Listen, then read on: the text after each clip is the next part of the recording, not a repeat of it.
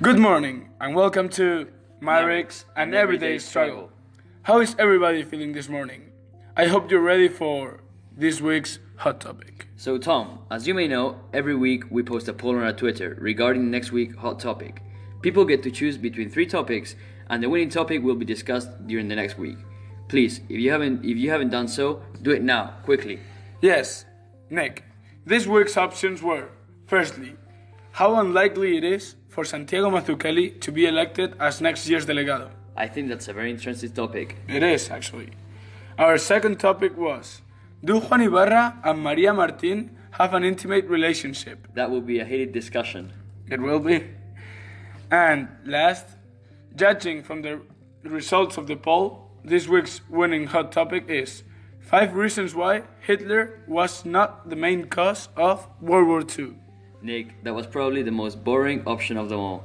Either our audience is filled with history scholars or with right wing extremists. I would rather go for the first one. Without further ado, let's get started. The first reason was the weakness and inefficiency of the League of Nations. Tom, do you know what the League of Nations is, right? Yes, of course, Nick.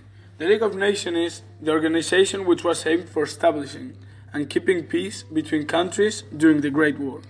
So, as you may know, Paul Preston once explained his, in his weekly history article. It initially began as a way to curb future aggressions by European nations. However, it lacked enforcement, mechanisms and failed to do multiple times to demonstrate its authority. It also failed to do anything where Hitler annexed Austria. Are you talking about the Anschluss? Yes, yes. This was a long term cause of the World War II because it revealed the lack of true power by European nations, and, it, and they had nothing to do by stopping countries acting aggressively.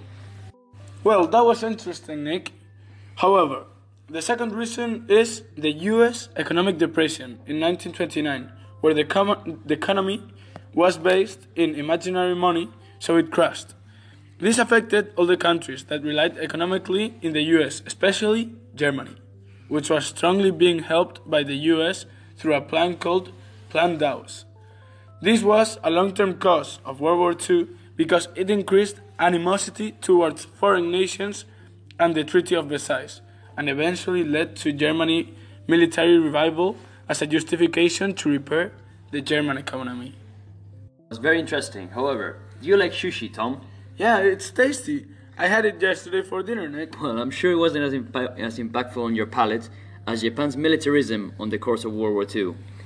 As Yuko Hayashi explained in his Wall Street Journal article, in 1931 Japan was badly hit by the economic depression.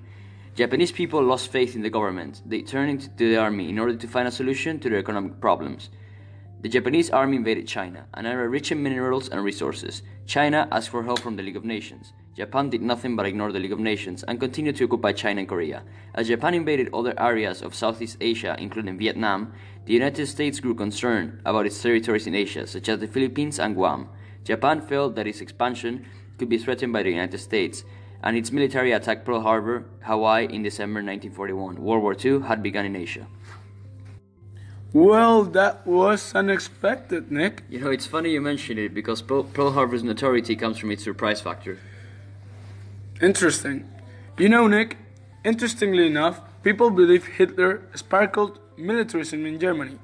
However, the Germans were resentful enough to start an armed conflict without Hitler's impulsiveness.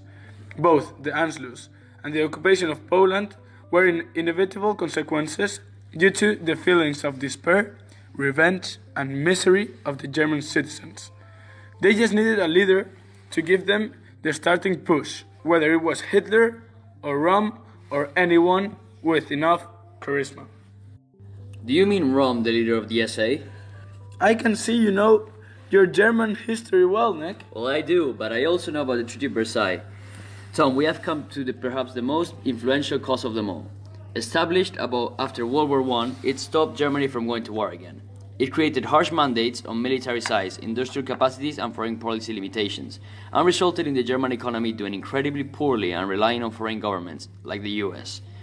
It created a feeling of resentment in the heart of every German citizen, which increased the support for nationalism and fascism. This was the most influential long term cause of World War II because it united Germany in hate for foreign nations, caused German economy to be reliant on foreign loans, and created desire among Germans to restore Germany to its former power. Now, let's make a little summary about the five reasons mentioned during today's discussion. The first one was the US economic crash. Following that one, we had Japan's militarism. Then we had the Treaty of Versailles. After that one, we discussed a bit of, uh, about German militarism. And finally, we talked about the League of Nations. Well, that was all for today. I hope you enjoyed today's discussion. So, as we conclude, I hope our listeners stay tuned because we're about to post next week hot topics on our Twitter poll. Goodbye, listeners.